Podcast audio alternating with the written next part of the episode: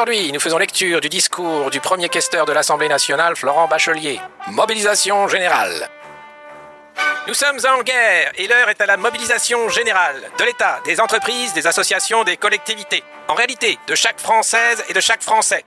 L'heure n'est vraiment pas à la polémique. Alors que nous avons entamé une lutte sans merci au prix de lourds sacrifices pour retarder la propagation du virus et permettre à nos services hospitaliers de faire face, le temps n'est pas venu d'évoquer les décisions des deux majorités conservatrices précédentes relatives à la suppression des stocks stratégiques de masques. Le temps n'est pas venu non plus de nous interroger sur les manœuvres de quelques sénateurs les républicains qui ont retardé l'adoption du projet de loi d'urgence sanitaire pour des raisons bassement électoralistes ou sur l'abstention coupable des parlementaires socialistes. Le temps n'est pas venu, non, de nous indigner de la surenchère mortifère des jumeaux de l'extrême droite et de l'extrême gauche, ou encore de l'indécence de certains écologistes qui donnent des leçons de gestion sanitaire alors qu'ils furent tant d'années durant les pourfendeurs de la vaccination. Non, l'heure n'est ni aux polémiques, ni aux opérations de communication politicienne de quelques-uns, ni à la recherche de responsables et de coupables par quelques autres. L'heure n'est pas encore non plus aux enseignements que tous nous devrons tirer de cette épreuve. Le président de la République a été l'un des premiers à décrire la profonde mutation historique que vit notre monde. Technologique, géopolitique, écologique, migratoire et la nécessité pour y répondre de construire une souveraineté française et européenne. C'est précisément pour cette raison que beaucoup d'entre nous l'avons rejoint. Certains ont minoré cette analyse. Après tout, la vieille politique, la préservation du système ancien finirait par reprendre ses droits. Ils sont rattrapés aujourd'hui par le tragique du réel, par cette pandémie qui, au-delà des souffrances, dit l'urgence qu'il y a à nous organiser pour nos choix, nos vies, ne dépendent jamais du choix des autres, pour pouvoir dire nous, tout simplement. Ce n'est pas un combat de gauche ou de droite, ne déplaise aux derniers carterons de commentateurs paresseusement déconnectés. C'est un moment, comme la France en a connu dans son histoire, un moment d'union d'une génération autour d'un combat. Inventer une protection française et européenne dans un monde qui s'aligne non pas sur la force du plus fort, mais sur la faiblesse du plus faible. Cette crise sanitaire va durer, elle nous fera perdre des proches. Puisse-t-elle provoquer un sursaut collectif et individuel sur la nécessité de repenser nos vies et nos organisations, nos façons d'accélérer et d'accompagner les transitions, et sur l'urgence de nous concentrer enfin sur l'essentiel, la santé, l'éducation et la science. Ce sont des thématiques, des politiques, mais il y a par-delà un horizon encore plus central, plus crucial, rebâtir une nation libre, fière, qui cultive la fraternité plutôt que le repli et les oppositions stériles. Au fond, refaire la paix après la guerre. Mais l'heure n'est pas encore, je le disais, à ces enseignements. Non, l'heure est aujourd'hui à la mobilisation générale, intégrale, à l'unité de la nation, absolument, à la responsabilité de chacune et de chacun, uniquement. C'est ainsi que nous vaincrons, ainsi que nous serons dignes de l'engagement total de ceux à qui nous devons tant, les soldats quotidiens de notre République, ceux que nous avons enfin décidé d'applaudir chaque jour à 20 heures. C'est à eux et à nos morts que nous devrons rendre des comptes, c'est pour eux et pour nos morts que nous devrons radicalement changer. Top. Bonjour à tous et bienvenue dans ce nouvel épisode de La République en confinement. On ne compte plus les jours, vous non plus, mais on commence peut-être déjà à en voir le bout puisqu'on parle des confinements. On ne sait pas comment ça va se passer, mais on attend avec impatience des masques, des tests et enfin les rues à nous, comme on aime, comme on aime les embouteillages, le métro bondé, tous ces trucs qui, nous manquent. Hein. Et ben voilà, on va, on va les retrouver. Salut Antoine, ça va? Salut Alexis, on va les retrouver, mais avec des masques. Hein. Je te cache pas que ça va pas être la même. Hein. Ça sera euh, juste plus grotesque que, d'habitude. Dis-moi, euh, aujourd'hui c'est lundi, euh, on est en train de, de, de, reprendre, donc cette semaine on va essayer de donner la parole euh, à ceux qui sont euh, en première, deuxième ligne. Euh, on verra, on va donner la parole aux, aux, professeurs qui essayent de donner cours tant bien que mal, qui font des vacances apprenantes, mais aussi à des gens qui travaillent dans les pompes funèbres pour voir comment ça se passe dans le 93, dans les EHPAD, et essayer d'avoir un peu de, des témoignages de différentes personnes. Et puis continuer ben, notre veille euh, sur cette, cette incroyable aventure humaine qu'est le confinement. Ben oui, Alexis, il y a, y, y a, la chose qui aujourd'hui on est un peu la période pivot de, du confinement. On peut imaginer qu'on a fait la moitié du chemin, voilà, donc on va on va avancer vers euh, la courbe va enfin commencer à s'aplatir. Euh, normalement, on devrait commencer à avoir quelques tests, donc on va pouvoir, j'imagine, mettre en place des stratégies de déconfinement qui apparemment ne seraient pas globales, mais seraient en fonction de critères qui vont, à mon avis, on va se marier encore là-dessus, ça va changer d'avis je pense à peu près toutes les, tous les 3-4 jours. Mais euh, on peut imaginer qu'on a fait la moitié du chemin. Ouais, alors, la, la, moitié du chemin, le problème, c'est qu'il va falloir rester vigilant parce qu'il y a beaucoup de changements de doctrine hein, dans ce chemin. Euh, on oui. se rappelle, euh, bon, au début, les masques, c'est nul, ça sert à rien, c'est pour les soignants, vous avez rien compris, c'est dur à mettre. Euh, L'OMS même disait ça. Pour les porter. Euh, et puis euh, là, ça commence à se compliquer. Il semblerait qu'on commande des millions, voire des milliards de masques hein, pour en avoir assez. Ouais, un milliard par semaine actuellement. Je te cache pas que. on est au milliard, donc voilà, on, on est au top du top. Ouais, on est des gros joueurs, si tu veux. On est des gros players. Ah bah, on, on a mis, on a mis les- le paquet sur la table. Valérie Pécresse a, a dit que la, la région Île-de-France serait prête euh, à partir d'octobre à être autosuffisante en masques. Donc en, en octobre, à la rentrée euh, octobre, tout le monde porte des masques, même si c'est pas utile. hein. Bah, on en a, faudra les mettre. Il va hein. falloir les vendre euh, surtout, si tu veux. il va falloir les vendre. À un moment donné, il va falloir les vendre, je te cache pas. masques, même si c'est trop tard. Maintenant qu'on les a, vous allez pas faire non plus vos fines bouches. Mettez-moi ce putain de masque sur la tête et taisez-vous. Donc, et puis c'est une amende de toute façon si vous le mettez pas. Donc c'est comme ça. Euh, et, et voilà, voilà où on en est. Euh, donc ces changements de doctrine, c'est quand même. Ah bah, je trouve euh, une belle manipulation pour éviter de dire qu'ils ont menti, qu'ils ont manipulé euh, et qu'ils savent pas quoi faire et qu'en fait ils, gèrent au jour le jour une crise qui, qui, qui, les dépasse. Le, le dernier truc, moi, qui m'a fait, qui, a réussi à me faire sourire, en ce moment, je suis un peu sombre, mais qui m'a vraiment fait sourire, c'est une obscure députée que je connais pas, qui était interviewée sur un obscur plateau que je connais pas, qui expliquait qu'en fait, la, la pénurie de masques, enfin, elle, elle dit pas ça, hein, mais le fait qu'il n'y ait pas eu de masque, en fait, c'est plutôt bien tombé, parce que ça a permis aux Français de prendre l'habitude de se laver les mains. Parce qu'ils se sont rendus compte que quand, que quand tu portais un masque, si tu veux, peut-être que tu allais un peu moins te laver les mains et donc c'était pas bon. Donc finalement, si tu veux, tu vois, c'est- c'était bien. C'était une belle opportunité d'apprendre l'hygiène. Ouais, j'ai vu, j'ai vu ça et, ils ont pas honte quoi. Je pense qu'à un moment, il y en a certains qui vont quand même devoir se cacher euh, parce que ça va être très compliqué euh, de, dire je vous ai pris pour des cons quand même pendant quelques mois. hein. Euh, maintenant, on va recommencer comme avant, les enfants. Et c'est ça qui me fait peur, c'est de voir maintenant l'agitation qu'il y a autour de tout ce qui est fake news. En disant finalement, le virus, il est très dangereux parce qu'il y a les fake news. Donc d'un côté, on a Sibeth Ndiaye et Cédrico qui s'occupent avec les plateformes de mettre en place la censure pour que la bonne information parvienne aux Français, parce que là, la- les fake news, c'est dangereux. Et de l'autre, des gens qui cherchent en fait à, s'informer autrement. Et effectivement, il y a quelques fake news, comme toujours en temps de, pandémie et d'épidémie, mais pas tant que ça. Il y a aussi beaucoup de, gens qui se posent des questions. Alors après, euh, voilà, je trouve que cette rhétorique sur la, fake news, elle est assez insidieuse en fait pour mettre en place simplement une parole autorisée euh, et rentrer davantage encore dans le, dans le temps que- qu'on est en train de vivre. En fait, si tu veux, c'est simple, t'as une licence de dire n'importe quoi, si tu veux, voilà. Donc quand t'es le gouvernement, t'as le droit, et de toute façon, t'as pas le choix. Et dès que tu te permets, alors on n'est pas épidémiologiste, on n'est pas médecin, on n'est pas soignant, mais dès que tu te permets de, de, de, rapporter un fait, de t'interroger, immédiatement, tu vas te retrouver traité de conspirationniste, traité de d'être l'idiot utile, ça c'est le grand mot de voilà. Et c'est insupportable en fait parce que c'est un sujet qui est extrêmement important. On en parle peu en fait de, de, de l'hôpital. On, en parlera tout à l'heure de la- santé en général. Et, et vu qu'on n'est pas spécialiste, on n'en parle pas. Voilà. Non, mais fermez vos gueules et écoutez si bête. Et c'est c'est épuisant en fait. Épuisant. Épuisant, et surtout, c'est c'est ce qui rend les gens très colériques, en fait, de, de, de voir comme ils sont pris pour des idiots, Mhm. et de se dire, mais attendez, moi, j'ai pas payé pour ça, euh, je, je, je, je- suis pas là pour être pris pour un enfant ou euh, quelqu'un de stupide. Euh, Donnez-nous de l'information. Je pense que les, les, les Français sont assez grands pour prendre l'information telle qu'elle est, même si elle est dure, plutôt que d'avoir ces fausses informations faussement rassurantes qui sont là uniquement pour masquer l'impéritie des, des, des élites, comme elles s'appellent elles-mêmes. Et ensuite, tu auras toujours des petits malins pour récupérer justement cette colère euh, qui sera, qui sera euh, presque, on va dire, légitime, et qui euh, auront tous les outils pour fabriquer le bon discours bien calibré, qui a, qui a, pour, pour, pour, des buts qui seront pas forcément bénéfiques. Et non, ça c'est tout le problème, évidemment, c'est qu'est-ce qu'on fait de cette colère? Alors nous, euh, on aimerait faire un truc utile, euh, c'est notamment euh, essayer de, de fédérer un peu tous les gens qui, qui veulent travailler sur qui sont les responsables de la casse des services publics depuis tant d'années, parce que c'est ceux qui sont en train de préparer le jour d'après, Mhm. finalement c'est ceux qui sont au pouvoir et qu'on fait le, le- le- la gabegie d'avant.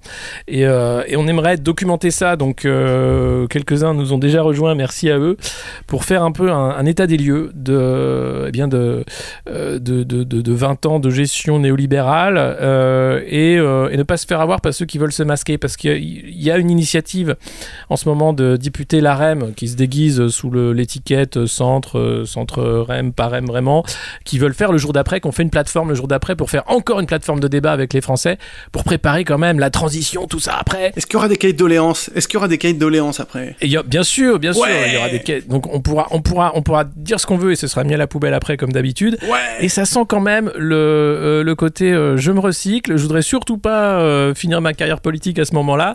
Donc on va pivoter, on va faire beaucoup de greenwashing, on va peut-être même appeler Nicolas Hulot à la rescousse, Mhm. et puis on va nous préparer une petite candidature de 2022 derrière les fagots pour tous se recycler et recommencer les mêmes conneries avec un peu plus de verre.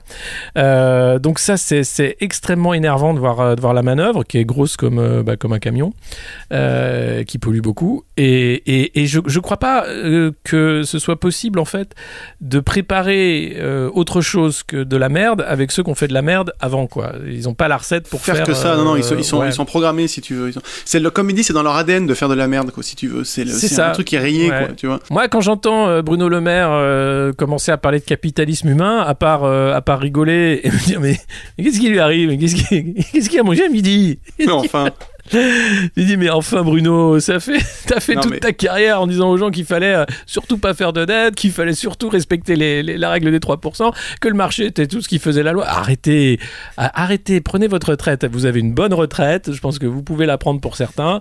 Pour ceux qui sont encore jeunes, retournez dans le privé, c'est de là où vous venez. De toute façon, c'est là où vous faites le, le meilleur de vous-même. hein. Vous êtes des managers avant d'être des hommes politiques. mais même pas. Le problème, c'est qu'ils seront nuls, si tu veux. Ce sont des gens qui sont incapables sont de nuls, mais travailler, incapables, si tu veux, incapables. Moi, c'est clair. Tu vois, Bruno Le Maire, je lui file même pas, même pas un restaurant. Je suis, je suis sûr qu'il peut pas gérer un resto, en fait. C'est impossible. Tu vas te retrouver avec des problèmes d'hygiène très vite, des problèmes sociaux. Euh, Non, il n'y aura rien qui ira. C'est... Bon, Bruno Le Maire n'a jamais travaillé, si tu veux. Ce type-là, il est d'une agilité. Il est agile, ce type-là. Il est très bon. hein. Il est agile. tac, tac, tac. Il est très Ouais, fort. ouais, très, ouais. très fort. Non, Mais euh, non, ce type, ce type est nul. Voilà. Alors, quand on dit ça, on dit ah bah c'est pas bien, c'est populiste, vous faites le jeu du machin, le truc. Ce type est nul. Voilà, c'est tout. Il a des grands yeux bleus, il parle bien. et il a le temps d'écrire des bouquins euh, quand il est en, en pleine crise. Euh, faut le dire. Voilà, ce type-là doit euh, rentrer chez lui, faire autre chose. Voilà, il a sûrement de belles retraites aujourd'hui. Qu'il nous foute la paix. Ouais, c'est ça. Ce serait bien qu'ils nous foutent la paix, mais malheureusement, je crois que c'est pas au programme du jour d'après. Et c'est pour ça qu'il va falloir rester vigilant et trouver donc ces initiatives. Donc on va, on va continuer, on va essayer de, de, de monter quelque chose de, de voilà de citoyen d'assez large, de transpartisan, et, surtout publier. travailler sur des voilà des solutions et publier euh, bah, les, ce qu'on trouve, euh, les études, ce qui sont là, et puis et puis aussi les pistes. Il y a, il y a des pistes qui sont déjà là, qui est déjà à prendre. Euh, parce que ce qui, ce qui est extrêmement inquiétant, c'est après cette crise sanitaire, la crise économique qui va, qui va nous arriver dessus, et où la seule réponse qu'on va avoir, c'est bah, il faut travailler, c'est 100 heures par semaine, c'est plus de retraite, c'est plus de vacances, c'est maintenant il faut absolument travailler, sinon c'est pas possible, on passe s'en remettre. C'est la théorie du choc de, de Klein. Et, clair, ouais. et, et- et ma- Ça marche. malheureusement, C'est ça marche. Et ouais, malheureusement, ça marche parce que hein, y a les mecs qui tiennent le fouet, ils sont assez malins pour que les mecs qui soient fouettés euh, aient, pas, aient pas de répit en fait, puissent pas respirer. Donc euh, le fait que il va falloir travailler 60 heures par semaine, au début tu y crois, tu dis ouais, ouais, je suis moi, moi je suis, je suis patriote, hein, je, je sauver mon pays de la crise. Mais en fait non, parce que tu verras pas euh, la couleur de l'argent qui va retourner dans la poche des actionnaires, qui attendront 2023 pour se refiler des dividendes mouse quoi. Peut-être qu'en 2022 ils seront, ils seront un peu, un peu mignons. Euh, Total, s'en est bien... Attends, Total s'en est bien sorti, je crois, la semaine Ouais, dernière. non? total cette année, est, ouais, il a versé 1,5 milliard, Ça va. mais il a donné 50 millions de bons d'essence hein, aux soignants. Ah, ça va. Ah. Sympa, sympa, non, sympa, sympa. Personnel, Personnel, voilà. Personnel. Le personnels. petit jeton personnel. Quand tu vois les jetons de présence, les jetons de présence que tu prends dans les, dans les comités, où t'as rien à foutre. Je pense à Nicolas Sarkozy, notamment au groupe Accor, au groupe, Ouais. enfin, à PSG ou ailleurs, l'homme des Qataris. Euh, c'est génial parce qu'en fait, t'es payé à rien foutre. C'est-à-dire, t'es es juste là pendant 3 heures, tu dis rien, tu, tu signes un papier et tu prends, je crois que c'est 12 000 balles, 15 000 balles, parfois 30 000 balles. Juste la présence. hein. Après, bien sûr, t'as- t'as- t'as des cadeaux. Euh, et, ça, c'est leur monde à eux. C'est-à-dire que après, ils te parlent de, de valeur travail. Ils te prennent de haut, surtout. Ils t'expliquent de très haut ce que c'est que travailler. Ouais, Ouais. Et puis, et puis ils sont contents quand euh, ils, revalorisent les minimums sociaux, euh, les minima sociaux de, de, de, de 20 centimes, de 30 centimes, de 10 euros. En disant, vous, hey, quand même, 10 euros par, par mois, c'est pas rien quand même. Oh, Soyez poli, dites eh, merci quand même. dites merci, c'est 10 euros de plus. Ah oui, mais vous avez enlevé la PL, puis il y a la TVA qui a augmenté, puis. ah non, mais oh, et, Oh. je leur donne ça, les pauvres, ils demandent ça, mais enfin. Con de pauvre.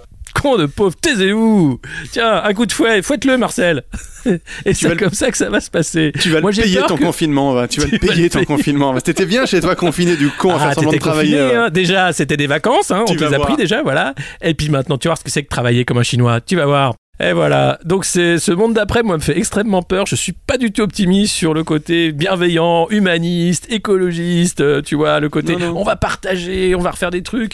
Je, je pense que ça va très mal se passer, en vrai. Euh, et pas va. du tout côté révolution ou quoi que ce soit. Non, côté euh, coup de fouet, quoi, et galère.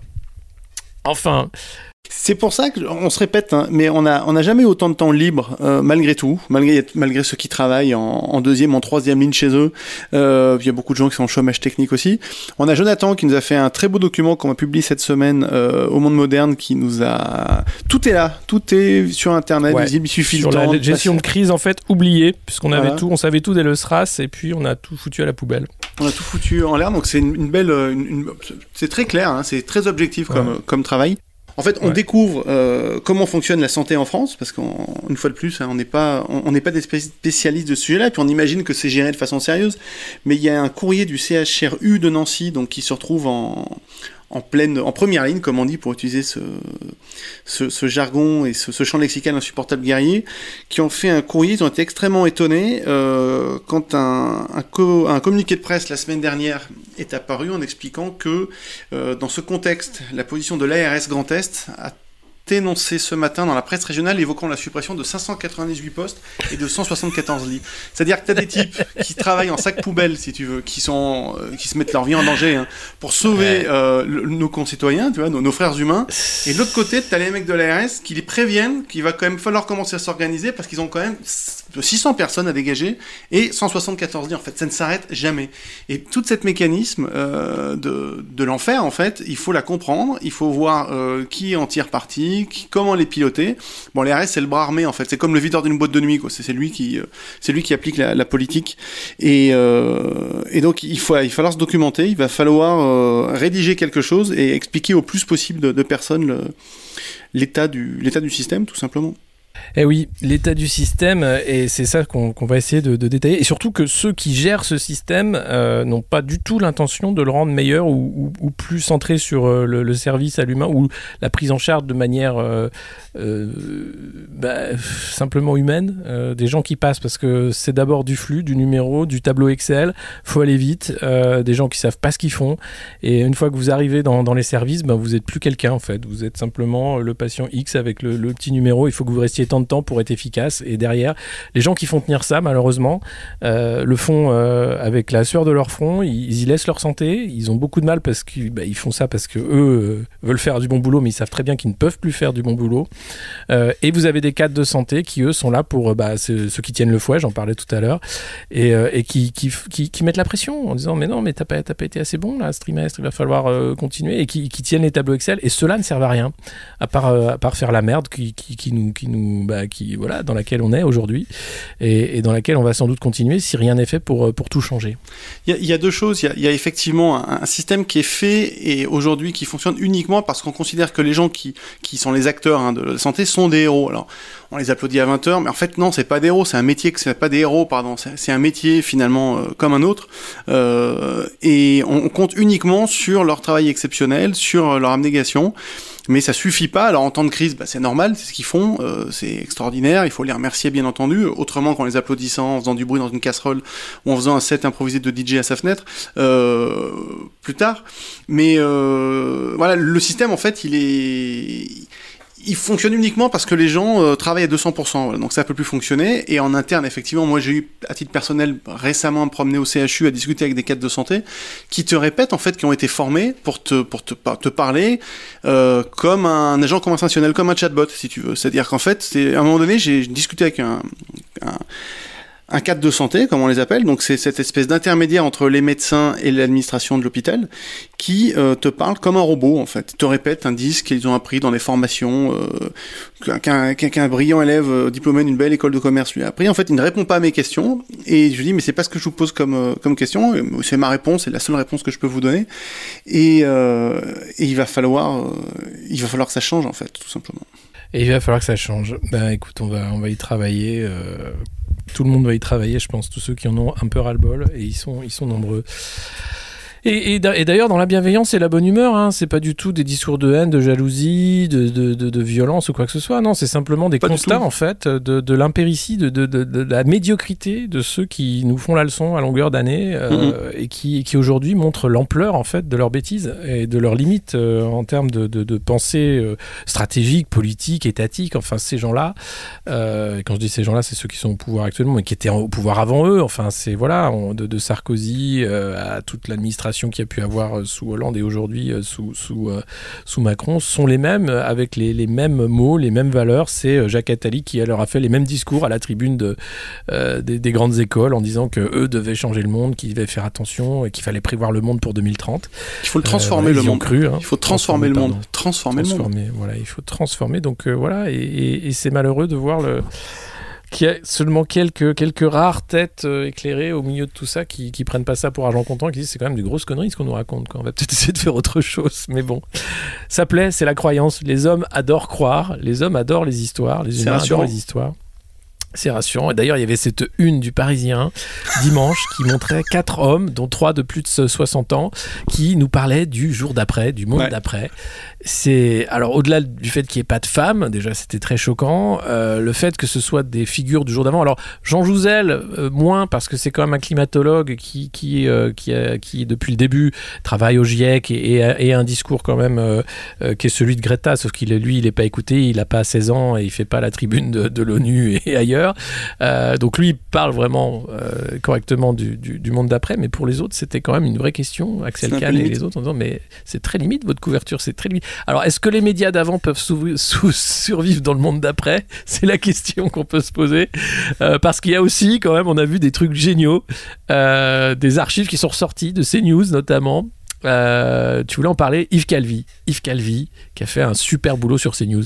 Mais Calvi, c'est quand même un soldat, c'est un soldat ultime de, je sais pas, l'ultralibéralisme. J'aime pas dire des mots comme ça, mais c'est un, un chien de garde. C'est horrible de parler comme ça, parler, de traiter des gens de chiens. Moi, j'aime pas ça, mais c'est quand même un bon petit soldat qui, depuis bientôt 15 ans, sur toutes les chaînes de télévision, sur le, le, le- la, TNT, euh, récite son petit euh, catéchisme euh, né- néolibéral qui hier euh, a expliqué que le gros problème en fait c'était que il y a effectivement un problème dans le parcours de santé euh, notamment pour ce qu'on appelle la médecine de ville puisque en fait entre l'hôpital et la médecine de ville il il manque un échelon intermédiaire en fait il manque quelque chose et le gros problème, il dit, excusez-moi, je vais sûrement vous choquer, mais la pleurniche permanente hospitalière fait que l'on a en permanence au chevet de notre hôpital. Donc en fait, c'est ces journalistes-là hein, qui sont les chiens de garde, qui sont là pour en fait re- repackager le discours officiel euh, en disant que c'est du bon sens hein, ou que c'est simplement un travail journalistique de- de- de- d'être un peu critique par rapport à ce qu'on dit.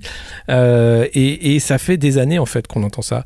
Euh, Il y a Eric Brunet aussi qui avait fait pas mal de, sondages en disant est-ce qu'on donne trop d'argent à l'hôpital? Est-ce qu'on machin? Et qui maintenant de- demande à faire des dons hein, pour Euh, voilà, tout, tout, tout ce, retournage de, de chemise de dernière minute ne fera pas oublier en fait les, années de, discours officiels où euh, le, doigt sur la couture, il fallait dire que l'État coûtait trop cher, les services publics coûtaient trop cher, la santé coûtait trop cher, quand les soignants demandaient simplement des moyens euh, et pas et pas et pas non plus des moyens fous pour pour pour faire leur job tout simplement.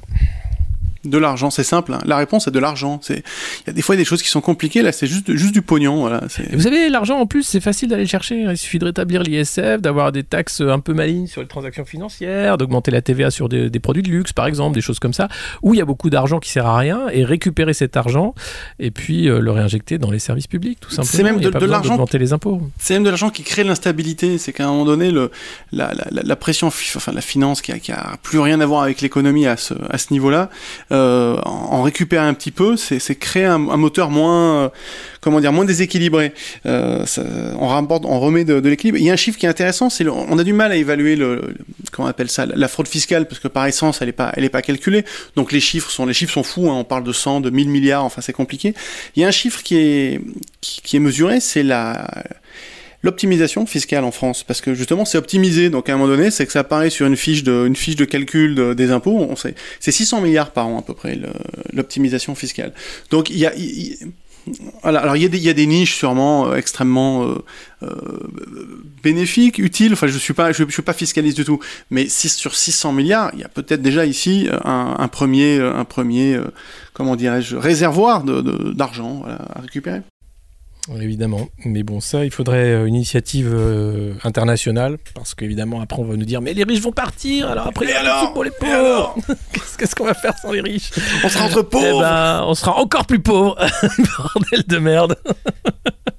c'est beau, c'est beau toute cette pensée toute faite. Moi, je trouve ça assez génial. Les mecs tournent Mhm. encore hein, euh, sur ce, ce truc-là, et, et- et ils vont partir de, sur le coup de fouet là. Dès, dès que le déconfinement va être lancé, ça va être il faut sauver le soldat économie. On a sauvé les vieux, maintenant sauver l'économie.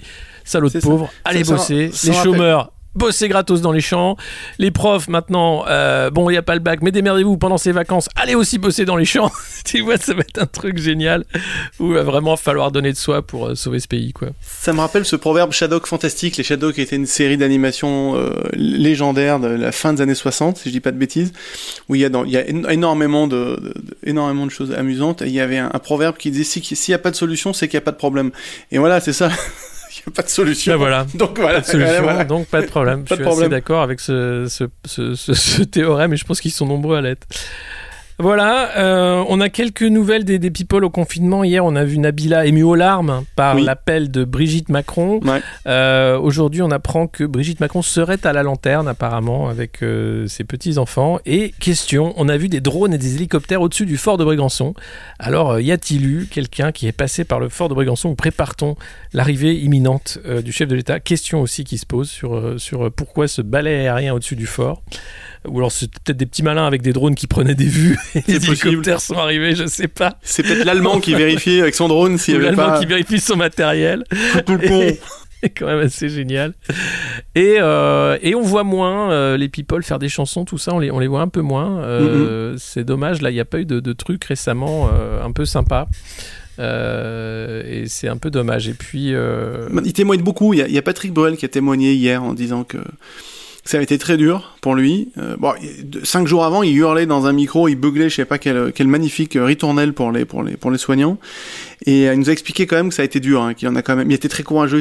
Tous ils vont l'avoir si tu veux, tu vois. Ça a été. Ce sera aussi un truc de street cred. Moi, moi j'ai eu le Covid, j'étais seul chez moi, je m'en suis sorti. Tu veux. j'ai- le cuir. c'est pas mal. il y a- Ouais, ouais, ouais, c'est pas mal. hein. Euh, Qui, qui l'a eu, qui l'a pas eu? Bah, Tom Hanks hein, l'a eu, c'est vrai. Euh, Qu'est-ce que, on sait pas où il en, il en est. Euh, et puis non, il y a beaucoup de, ouais, Le, le prince Albert. J'ai vu le prince Albert. ouais, ouais, ouais. Le Il l'a eu. Il avait l'air fatigué. Il, avait l'air fatigué. Il l'a refilé, Albert. il l'a refilé à toute la jet set. Il l'a refilé au prince Charles. Il Ouais. ouais, ouais. Il avait l'air aurait- fatigué. aurait- Ouais, bah Mhm. c'est- c'est quand même un sacré truc. Hein. La voir, c'est quand même. euh, Mhm. c'est pas anodin. euh, Non. Donc. euh, Écoute Antoine, bon bah voilà, voilà c'était euh, le podcast du lundi, Euh, pas forcément euh, sur une note euh, très positive, mais bon, on, on- on essaye de- de- d'avoir un peu de tout. Euh, on vous donne rendez-vous demain et comme d'habitude, on finit en musique. Cette fois-ci avec Je te survivrai de Jean-Pierre François. Je te survivrai. Je te survivrai